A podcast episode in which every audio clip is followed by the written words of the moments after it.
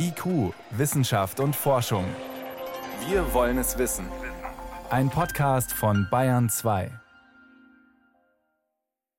Und wir schauen heute auf ein Leiden, das bei uns immer noch im Verborgenen abläuft. Menschen, die nach Corona unter Post-Covid oder Long-Covid-Symptomen leiden. Die haben es bislang sehr schwer, Hilfe zu bekommen, aber so langsam bekommen Forscher ein Bild davon, was ist diese Krankheit und wie, man, wie bekommt man die vielleicht in den Griff. Aber zuerst, alle wollen zum Mond. Allen voran nicht die NASA, nicht Europäer, sondern China. Was haben die vor und warum sprechen sie auf einmal ganz offen drüber? Wissenschaft auf Bayern 2 entdecken. Heute mit Stefan Geier. Eine Währung im All bei der Raumfahrt ist, wer ist der Erste? Manchmal reicht da auch schon nicht das Erreichen, sondern die Ankündigung. Wir werden die Ersten sein, um richtig Aufsehen zu erregen. Der Mond ist das beste Beispiel. Seit längerem gibt es ein neues Wettrennen dorthin zum Mond. Mehrere Nationen wollen wieder Menschen dorthin schicken. Wie es geht, das wissen wir ja eigentlich, weil heute, vor 54 Jahren, war der erste Mensch auf dem Mond und dann. We have ignition 210, we have a liftoff.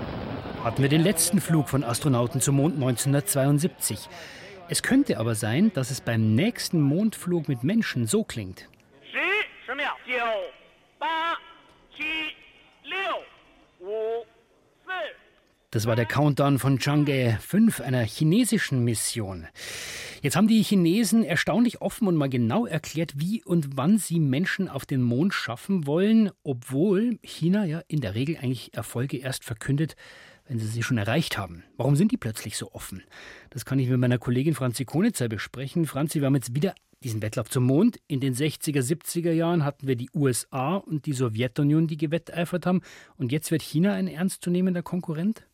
Das ist tatsächlich eine Ansage, die China da gemacht hat, weil China verkündet hat, dass das Land als Teil seines Mondprogramms bis 2000 30 Menschen zum Mond schicken Schon möchte. relativ bald.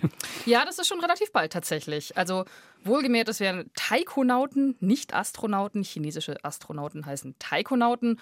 Und diese Ansage, bis 2030 eben Menschen zum Mond schicken zu wollen, kommt von hochoffizieller Seite, nämlich vom stellvertretenden Chefingenieur des chinesischen Büros für bemannte Raumfahrt, mhm. der das auf einem Luft- und Raumfahrtgipfel in der Stadt Wuhan kürzlich vorgestellt hat.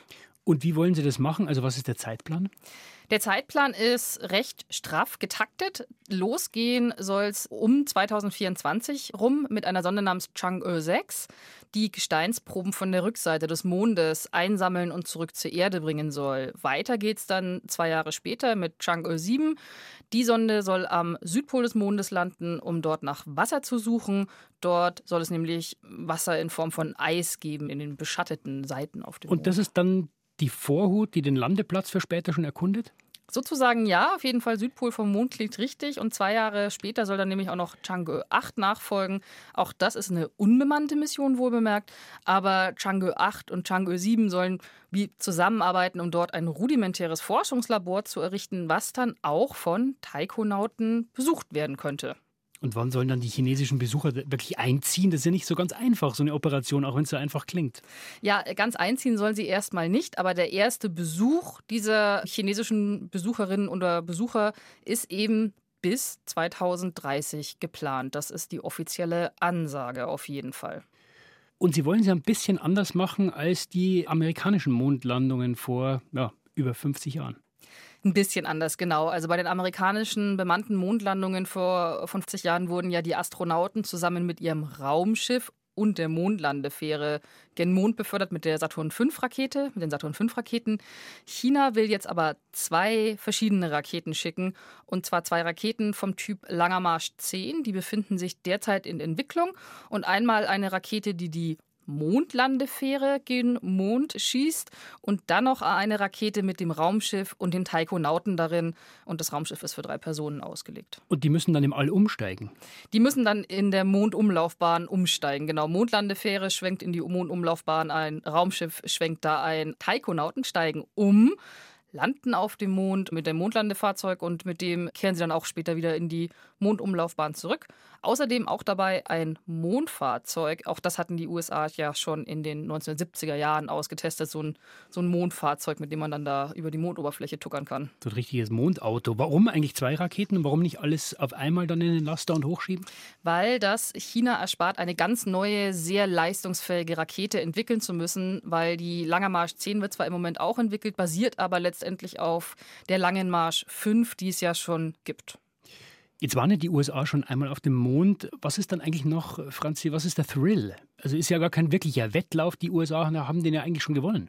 Ja und nein, weil wenn man den ja, chinesischen Wissenschaftlern auch im Staatsfernsehen zuhört, dann sagen die ganz klar, wir wollen da eben nicht nur hin, um eine Fahne aufzustellen, um dann fliegen wir wieder nach Hause. Es soll sozusagen kein PR-Stunt-Projekt sein, sondern wir werden kommen, um zu bleiben, weil die erste chinesische bemannte Mondlandung soll nur ein Schritt sein, um dann am Südpol des Mondes ein dauerhaftes chinesisches Forschungslabor dort zu errichten, was dann auch irgendwann permanent besetzt sein soll tatsächlich. Eine echte Mondbasis. Okay, aber geht es da denn wirklich um ernsthafte Forschung oder geht es da nicht eher darum, was hat der Mond zu bieten, wie können wir ihn ausbeuten, Bodenschätze zum Beispiel? Die offizielle Variante lautet natürlich rein wissenschaftlich. Ähm, da geht es dann auch um so abgefahrene Sachen, wie wir könnten ja dann auch, wenn wir schon mal da sind, gleich ein Teleskop auf der Rückseite des Mondes bauen. Da ist es schön dunkel. Da ist es schön dunkel und äh, die Erde stört nicht. Aber es geht auch wohl darum, den ressourcenreichen Teil des Mondes zu erkunden, weil am Südpol des Mondes befindet sich eben Wasser und andere Rohstoffe, zum Beispiel eventuell äh, auch Helium-3, was man auf der Erde für Kernfusion nutzen könnte. Und auch deshalb hat Bill Nelson, der Chef der NASA, schon gewarnt, dass man da doch bitte vorher hinfliegen sollte als NASA, um China da eben nicht freie Bahn zu lassen am Südpol des Mondes. Weil sonst wäre China ja doch mal Erster, also als Erster am Südpol und als Erster beim Abbau von diesen Ressourcen. Darf das eigentlich jeder? Also können wir beide auch zum Mond fliegen und einfach mal irgendwas abbauen da oben?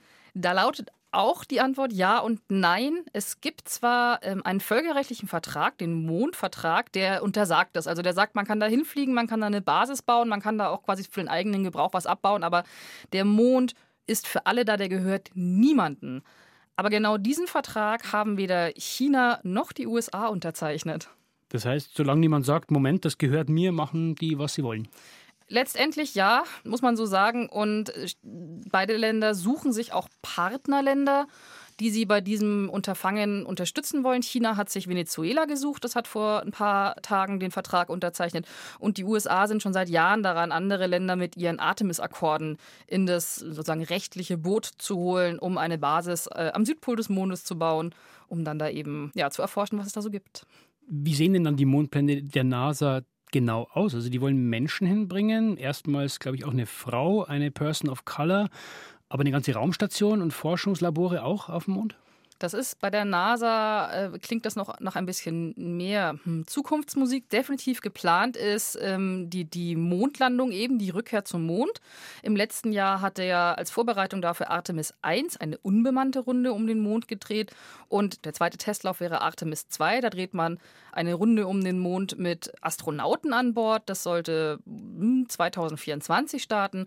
Und die erste US-amerikanische Mondlandung seit 1972 ist mit Artemis 3 eigentlich für Ende 2025 geplant. Wenn es denn dann so schnell klappt und wenn sich nicht wieder alles verzögert, wie bei den anderen Mondraketen bislang. Jetzt könnte man ja eigentlich denken, wenn es jemand kann, dann eigentlich die NASA. Die haben es schon mal gemacht, die kennen die Probleme und die haben sie ja auch schon mal gelöst. Ja, aber da ist halt so ein bisschen das Problem, man hat es schon mal gelöst, aber heutzutage ist das alles etwas anders organisiert und letztendlich ist bei der NASA so ein bisschen das Problem, man muss halt nur wollen. Man wollte immer zum Mond zurück als Vorbereitung zum Mars, aber auch das hat äh, jetzt nicht so die Begeisterung geweckt, weil es ja auch sehr, sehr viel Geld kostet. Und man muss auch ehrlich sagen, damals hat man ja sich dieses Wettrennen zum Mond mit der Sowjetunion geliefert, weil man eben unbedingt als erstes dabei sein wollte, weil man in dem Sinne den Gegner hatte. Und das hatte die NASA bislang nicht wirklich. Und äh, da klingt zumindest diese Ankündigung, von der du gesprochen hast, also von den Chinesen, wir bauen jetzt wirklich eine Station auf dem Mond, bei denen klingt das irgendwie überzeugter. Es klingt äh, überzeugt, es klingt auf jeden Fall selbstbewusst, das kann man mal sagen. Aber das ganze chinesische Raumfahrtprogramm ist auch anders aufgesetzt und finanziert. Man darf auch nicht vergessen, China ist keine Demokratie. Es regiert seit Jahrzehnten eine einzige Partei. Es gibt ähm, keine offensichtlichen Richtungswechsel, so wie in den USA, wo dann auch mal gerne der Präsident wechselt und dann wird wieder ein NASA-Programm gecancelt und so weiter und so fort. Aber andersrum kann man das natürlich auch sagen, wenn jetzt öffentlich wirklich verkündet wird, dass China bis 2030 Menschen zum Mond bringen möchte, dann meinen die das auch so. Das heißt, China und die USA liefern sich dann doch letztendlich ein Wettrennen zum Südpol des Mondes. Was meinst du, Franzi? Wer wird es gewinnen? Also ich weiß, auf welches Land ich wetten würde, aber sicher werden wir das äh, erst wissen, wenn wir den Countdown zum Start der Mondrakete hören und in welcher Sprache der dann wohl sein wird. Und wir verfolgen das natürlich hier bei IQ und berichten dann nicht nur, wenn der oder die Erste den Fuß wieder auf den Mond setzt, sondern auch, wenn es interessante Zwischenschritte gibt. Vielen Dank für deine Einschätzungen, Franzi Konitzer. Dankeschön.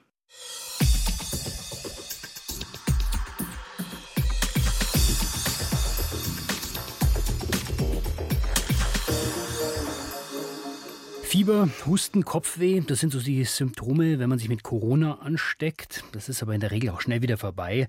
Müde, abgeschlagen, kurzatmig. Bei manchen, da dauert es schon länger und bei manchen Menschen, da hört es gar nicht mehr auf. Die kämpfen immer noch mit den Folgen, Monate und Jahre später. Diese Krankheitsbilder sind teilweise sehr äh, schwer zu fassen. Long-Covid nennen es die Mediziner, wenn es dann länger dauert als üblich. Post-Covid, wenn die Beschwerden länger auch als drei Monate nach der Infektion noch da sind. Diese Begriffe verschwimmen, läuft im Wesentlichen alles unter Long-Covid. Und wir schauen jetzt mal auf die Leute, bei denen das wirklich chronisch ist. Da bekommen Forscher nur so ganz langsam ein Gefühl dafür, womit wir es da zu tun haben. Ein Beispiel war die Frage, liegt es eigentlich in unseren Genen, ob wir anfälliger sind für diese Nach-Corona-Krankheiten? Und da ist man jetzt offenbar einen Schritt weiter, wie Veronika Bräse berichtet. Sinka Ford aus München ist eine Long-Covid-Patientin. Die Architektin ist Ende 50, schlank und sportlich. Die Corona-Infektion ereilte sie im März 2021. Über zwei Jahre später leidet Sinka Ford immer noch an Atemnot. Ich komme die Kellertreppe hoch und ich komme bis zur Hälfte von der nächsten Treppe und dann bin ich schon außer Atem. Und ich muss sagen, ich war sportlich und wir sind auch in die Berge gegangen. Das geht gar nicht mehr. Zu den Ursachen für Long-Covid gibt es viele Hypothesen etwa dass sich im Laufe der Infektion nicht nur hilfreiche Antikörper bilden, sondern auch solche, die später Probleme machen, in Lunge, Herz, Gehirn oder Muskulatur.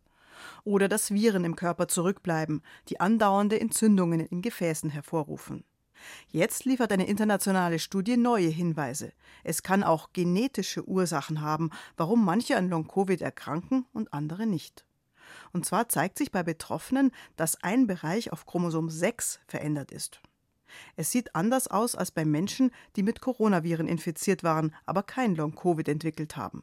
Das scheint zwei Effekte zu haben. Zum einen führt es zu einer heftigen Corona-Infektion, zum anderen löst es Langzeitfolgen aus, erklärt Kerstin Ludwig vom Institut für Humangenetik an der Universität Bonn. Diese genetische Veränderung liegt in der Nähe von einem Gen, welches FOXP4 heißt. Und das ist ein Gen, was in der Lunge und in verschiedenen Zelltypen der Lunge eine Rolle spielt. Und diese Region wurde auch tatsächlich schon gefunden als genetischer Risikofaktor für akutes, schweres Covid. Also das ist ein Faktor, der offensichtlich sowohl zu schwerem Covid als auch zu einem erhöhten Risiko für Long-Covid beiträgt. Wobei wir zeigen konnten in dieser Studie, dass der Effekt noch viel stärker ist für Long-Covid als jetzt für die schwere äh, Infektion an sich. Das veränderte Gen ist also offenbar der Grund, warum Menschen auch lange nach ihrer Corona-Infektion noch kurzatmig, erschöpft und geschwächt sind. Aber natürlich trifft es nicht jeden, der diese genetische Besonderheit in sich trägt. Sie erhöht lediglich das Risiko, dass es zu Spätfolgen kommen kann. Basierend auf den Daten von unserer Studie schätzen wir, dass das etwa ein 1,6-fach erhöhtes Risiko ist, für Träger dieser genetischen Veränderung Long-Covid zu entwickeln. Jede und jeder Zehnte ist nach der Infektion von Long-Covid betroffen. Die Datenlage der aktuellen Studie ist umfangreich. Forschungsteams aus 16 Ländern der Welt haben mitgemacht. Fast 6500 Menschen mit Long-Covid wurden genetisch untersucht. Zur Kontrolle dienten über eine Million Menschen, die sich mit SARS-CoV-2-Viren infiziert hatten, aber keine Spätfolgen zeigten, so der Bonner Humangenetiker Axel Schmidt. Das ist eine sogenannte Meta-Analyse, das heißt, genau das, was jetzt publiziert wurde, ist eben so das Ergebnis aus dieser gemeinsamen Auswertung von insgesamt 24 verschiedenen Studien. Die Zusammenschau ist somit die größte Analyse zur Genetik von Long-Covid, die es bisher gab. Die Veränderung auf Chromosom 6 ist Genetikern schon länger bekannt. Frühere Untersuchungen lieferten Hinweise, dass sie generell die Lungenfunktion beeinträchtigt und dass sie auch das Risiko für Lungenkrebs erhöht. Wie, wie die genau aussieht, wissen wir noch nicht. Also, aber da gibt es offensichtlich biologische Gemeinsamkeiten, sagt die Humangenetikerin Kerstin Ludwig. In Europa tragen etwa ein bis zwei von 100 Personen diese Genveränderung in sich. 20 von 100 sind es in Asien, also sehr viel mehr als bei uns. Ob Asiaten deshalb auch stärker von Long-Covid betroffen sind, ist noch unklar. Es ist sehr wahrscheinlich, dass auch noch andere Gene bei der Entstehung von Long-Covid mitwirken. Um das gesamte Puzzle zusammenzusetzen, müssten Forschende noch viele weitere Genproben untersuchen. Außerdem gibt es noch eine Reihe anderer Schwachstellen im Körper zu erforschen, warum manche Menschen noch lange nach einer Infektion mit Spätfolgen kämpfen müssen, etwa was Vorerkrankungen ausmachen. Sinker Ford ist es ein Rätsel, warum es sie so stark erwischt hat. Sie war vor Corona fit und gesund. Ihre Lungenfunktion ist zwei Jahre nach der Infektion immer noch eingeschränkt, obwohl sie regelmäßig Atemtraining macht und zum Lungenfacharzt geht. Sie ist viel spazieren, macht Pilates und kann wieder halbtags arbeiten. Ich warte, aber es wird bestimmt. Und wenn nicht, dann muss ich damit irgendwie zurechtkommen. Ich denke mal, das Leben geht weiter und so muss man es halt auch annehmen. Also, es gibt bestimmte Veranlagungen, nach einer Corona-Infektion unter Long-Covid zu leiden. Die Frage ist trotzdem, was macht man mit dieser Information? Ja, bringt das den Betroffenen irgendwas und wie weit ist die Forschung, um ihnen überhaupt zu helfen? Das konnte ich Professor Volker Kölner fragen. Er ist Arzt für psychosomatische Medizin, leitet das Reha-Zentrum Seehof der Deutschen Rentenversicherung und er hat eine der ersten größeren Studien zu diesem Thema gemacht. Erste Frage, wenn Sie hören, da gibt es so eine genetische Veranlagung, manche Menschen haben ein größeres Risiko für Long-Covid oder Post-Covid als andere. Ist das nur interessant oder hilft das auch, wenn Sie mit Patienten zu tun haben? Es ist erstmal wissenschaftlich interessant, um Post-Covid besser zu verstehen. Erstmal überraschend tut mich das nicht. Wir haben ja zum Beispiel das Phänomen, wenn in, schon bei der akuten Covid-Infektion, wenn in der Familie Eltern drei Kinder, drei werden krank, zwei bleiben gesund. Ne? Und das liegt eben tatsächlich unter anderem an der genetischen Veranlagung. Und das Spannende ist aber, dass jetzt zunehmend man weiß, welche Gene das sind. Und Gleichzeitig gibt es, glaube ich, unseren Patienten ein Stück mehr Sicherheit, weil viele haben immer noch das Problem, dass man ihnen ihre Krankheit nicht glaubt. Und ich glaube, jeder medizinische Befund ist da hilfreich. Über wie viele Betroffene reden wir denn hier eigentlich? Was geben die Zahlen daher? Ja, wenn wir das so genau wüssten, das hängt ein bisschen von der Definition ab. Wenn man einfach nur fragt, wer hat nach einer Covid-Infektion auch über diesen drei Monats Zeitraum hinaus noch Beschwerden, dann haben bestimmt über 10 Prozent der Infizierten noch über längere Zeit irgendwelche Veränderungen. Das wären ja Millionen Menschen in Deutschland. Das wären tatsächlich Millionen Menschen. Ich glaube, das ist auch so aber die sind dadurch nicht beeinträchtigt. Der eine hat vielleicht mehr Haarausfall, dem anderen schmeckt der Kaffee ein bisschen bitter, der andere erreicht beim Joggen nicht mehr die Zeit, die er vorher hatte. Und damit kann man aber gut leben. Das ist aber wichtig, das zu erfassen, um einfach zu verstehen, was stellt dieses Virus in unserem Körper so alles an. Das andere ist eben das Post-Covid-Syndrom im engeren Sinne, das auch zu Einschränkungen im Alltag führt. Hier reden wir eher von zwei Prozent der Betroffenen. Das wäre aber immer noch eine Million Leute. Einen kleinen Anteil dieser Menschen haben Sie in dieser Studie untersucht. Welche Frage wollten Sie denn da beantworten? Wir wollten einfach sehen, ob das, was wir in der Reha-Klinik machen, hilft. Also es gibt verschiedene Behandlungselemente, die wir je nach Bedarf zusammenfügen. Ein Herzstück ist eine sehr individuell dosierte Bewegungstherapie um mit jedem Einzelnen den Mittelweg zwischen Überforderung, aber auch ungünstiger Schonung zu finden. Es geht um psychotherapeutische Unterstützung bei der Krankheitsbewältigung. Es geht um konzentratives Training bei Gedächtnisstörungen zum Beispiel. Und da sind sehr viele unserer Patienten heftig betroffen. Das haben wir im Laufe der Zeit auch gelernt. Es geht um Atemtherapie und es geht um Geruchs- und Geschmackstraining zum Beispiel. Also ganz verschiedene Ansätze, mit denen man diese Patienten behandelt. Was ist denn dann rausgekommen? Also wie viel hilft diese Therapie? Was wir gesehen haben, sind hohe Effektstärken bei der psychischen Belastung. Also die Patienten waren durch Ängste, durch Depression hoch belastet. Das ist deutlich besser geworden. Wir haben Aktivität und Teilhabe im Alltag signifikant verbessert und bei der sechs Minuten G-Test, wie weit schaffe ich es in sechs Minuten zu laufen, da gab es eine Steigerung um etwa 20 Prozent und die Gesamtgruppe kam da so auf 500 Meter im Durchschnitt, was wieder Normwert ist. Wir machen am Anfang eine ganz sorgfältige internistische Diagnostik, um eben auch die Belastungsfähigkeit abzuschätzen. Und mir ist besonders wichtig zu sagen, wir glauben nicht, dass Post-Covid eine psychogene Erkrankung ist, also dass die Symptome psychisch ausgelöst sind. Aber wir beschäftigen uns ja mit den Wechselwirkungen zwischen Körper und Seele. Und das ist genau der Ansatz, den wir bei den Post-Covid-Patienten auch verfolgen. Das heißt, es ist schon so, dass diese Krankheit jetzt nicht einfach eine eingebildete Krankheit ist, eine rein psychische Krankheit. Da muss ich jetzt aber protestieren, weil natürlich auch psychische und psychosomatische Erkrankungen sind nicht eingebildet. Die Menschen haben einen Leidensdruck und der ist echt und der ist auch ehrlich. Die machen nichts vor. Das müssen Sie mir nachsehen, das habe ich nicht gemeint. Das habe ich missverständlich natürlich ausgedrückt. Ich bin ganz froh, dass Sie das sagen, weil das ist ein Missverständnis, was gerade ganz viel passiert.